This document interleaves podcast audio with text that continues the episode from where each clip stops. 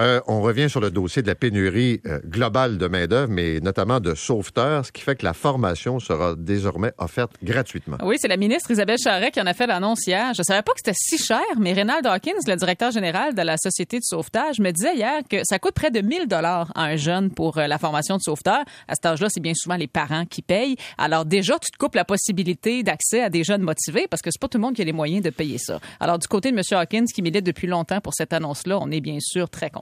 Si on compare avec l'année 2019, il nous manquerait toujours 500 euh, sauveteurs à travers le Québec, autant sinon plus là des assistants surveillants sauveteurs. C'est une nécessité d'aller de l'avant là-dedans pour aider euh, la pénurie parce que selon ce qu'on a compris à bien des endroits, ça peut être une barrière économique qui fait que les jeunes décident de pas pouvoir devenir sauveteurs. C'est un facteur. C'est un facteur. Cette annonce-là, ça fait des années que je le revendique moi comme directeur général. Par contre, c'est pas très bien reçu du côté de la coalition des associations touristiques. De leur côté, on pense que ça répond pas aux problèmes immédiats. Ils demandent plutôt de s'attaquer à la formation en soi. Entre, autres, euh, entre autres, ils trouvent que les épreuves physiques et d'endurance, ça tient pas compte des caractéristiques des types de bassins et ils voudraient que la formation soit moins longue aussi. Alors, toujours est-il que le manque de sauveteurs, ben, ça a déjà commencé à se faire ressentir sur les heures d'ouverture des piscines et des plages. Par contre, au Saguenay, la ville a décidé d'augmenter les salaires à 23 dollars de l'heure pour conserver l'écart de salaire qu'on avait avant entre les emplois de sauveteurs et les emplois en épicerie, par exemple. Et par magie, la ville ne connaît pas de problème de recrutement.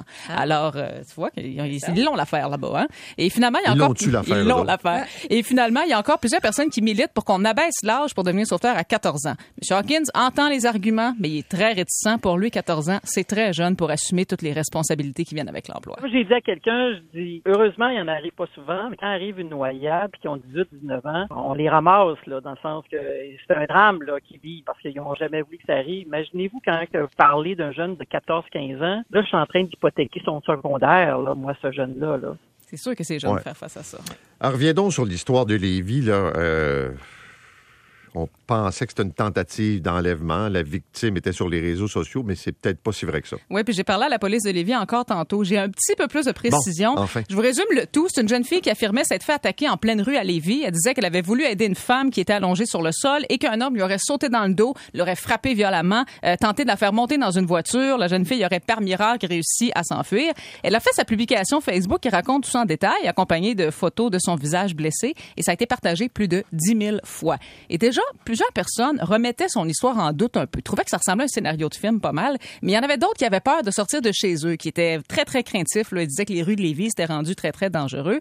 Et la police de Lévis a émis un communiqué hier dans lequel Étienne a rassuré la population. Ils ont dit, à la suite de l'enquête policière et de la rencontre avec la victime, les événements dénoncés ne se sont pas produits tels que, euh, tel, tel que rapportés, oui, par la jeune fille. Là, qu'est-ce qui est vrai, qu'est-ce qui est faux? Elisabeth, on veut savoir qu'est-ce qui est arrivé pour vrai. Écoute, ce que j'ai pu savoir tantôt, c'est que le stratagème détaillé, deux personnes, on essaie de kidnapper quelqu'un, ça, c'est faux. J'ai dit, est-ce qu'il est rien arrivé pantoute? Est-ce que c'est inventé de A à Z ou il est arrivé quelque chose ce matin-là, mais c'est pas ce qu'elle a raconté? Ça, on n'a pas voulu m'en dire plus, mais on m'a dit que dans les prochains jours, on allait avoir une suite à cette histoire-là. Mais que le stratagème décrit, ça, c'est pas vrai. S'il y a eu quelque chose, ça a été romancé euh, de beaucoup. Là. Possiblement. Mais ils ont dit, on- les villes, la- les rues de Lévis ne sont pas en danger. Là. Il y a pas... euh, Très bien. Merci. Euh, 8h38. Est-ce un record? Non, pas encore. C'est- dommage. Oui, c'est Alain qui détient le Ah, record. ah, ah, ah, ben, tu me euh, laisseras pas faire. 8h40, eh boy. Ben, j'aurais dû dire que les chiffres de l'inflation viennent de sortir. on va continuer.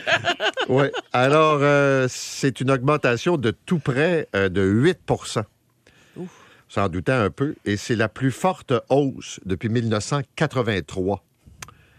Alors, attendez-vous à ce que la vague euh, des hausses de taux d'intérêt euh, se succède. Ça, c'est la première chose que je voulais mentionner. On enchaîne, on enchaîne. Oui, je vais enchaîner, mais là, la ministre nous a dit tantôt, puis là, on va garder ça en archive, que si vous aviez fait la demande, exemple, plusieurs mois à l'avance, puis que vous devez, comme ça, arriver à la dernière minute, vous n'êtes pas supposé payer de montant additionnel.